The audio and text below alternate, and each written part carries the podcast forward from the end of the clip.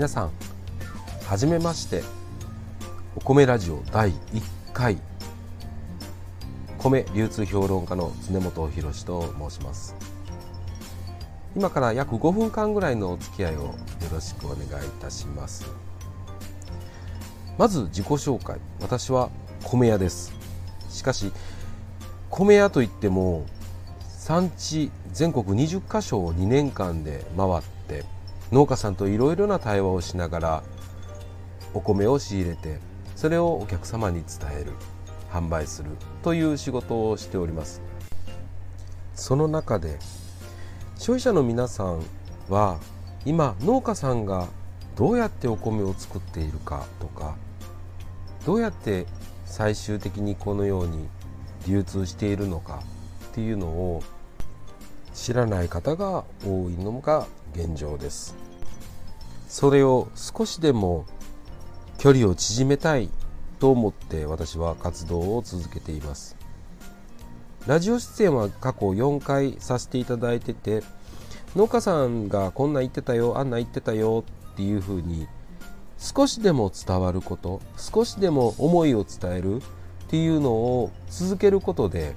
最終的に農家さんが意欲的に生産していただけるような世の中が来ればいいなと思ってこのスタンド FM と、えー、現在クラブハウスでの生配信を行っています。現在クラブハウス内の、えー、タイトルとしてはお米相談室であったりとか、まあ、ゲストをお呼びしてお米について話していただくとか少しでも身近な存在になるもっと大切なものだっていう考え方が少しでも広まればもっともっと日本は強くなるんでないかと考えています。現在日本の食料事情っていうのは、まあ、カロリーベースっていうのはまあ日本独自の考え方ではあるんですけれども100%どころの話じゃなくって40%を切る状態になっています。つまり外国からの食料が入らなければ日本人は食料危機になってしまうという状態になってます。でこの先般からのコロナ禍で経済がおかしくなってきてますのでいざ食料を守りにかかると世界中が動き出すと日本は一気に大変なことになってしまいます。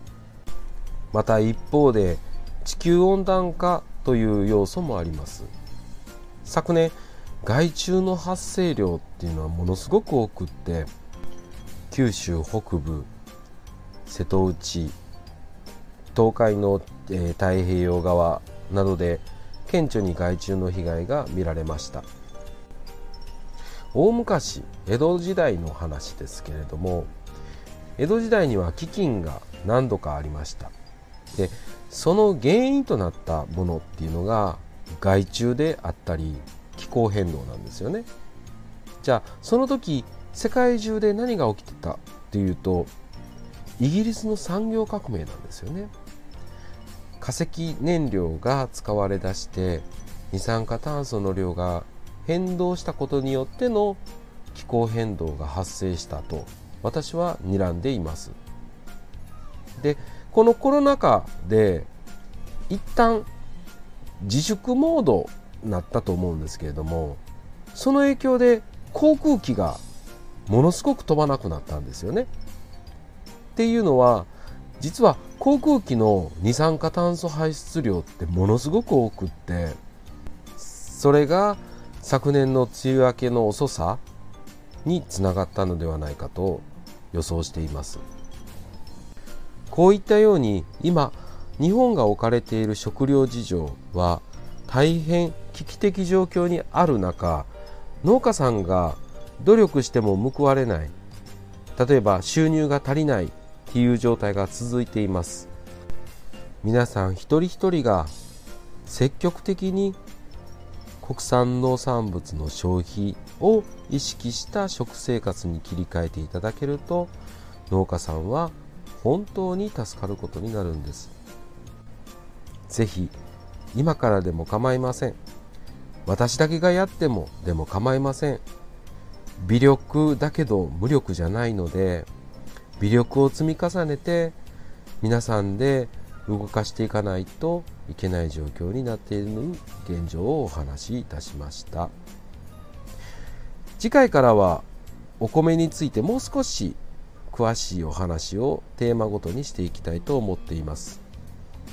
またクラブハウスでは毎週水曜土曜の夜10時から定期配信を行っております。私のツイッターにリンクを当日あげますのでもしよろしければご参加いただいて、まあ、この放送の質問でも何でも構いませんのでお知らせいただければ大変嬉しいです。スタンド FM は不定期更新になるかと思いますがまた聞いていただけると嬉しいです。ではまた次回。ありがとうございました。米流通評論家の常本博でした。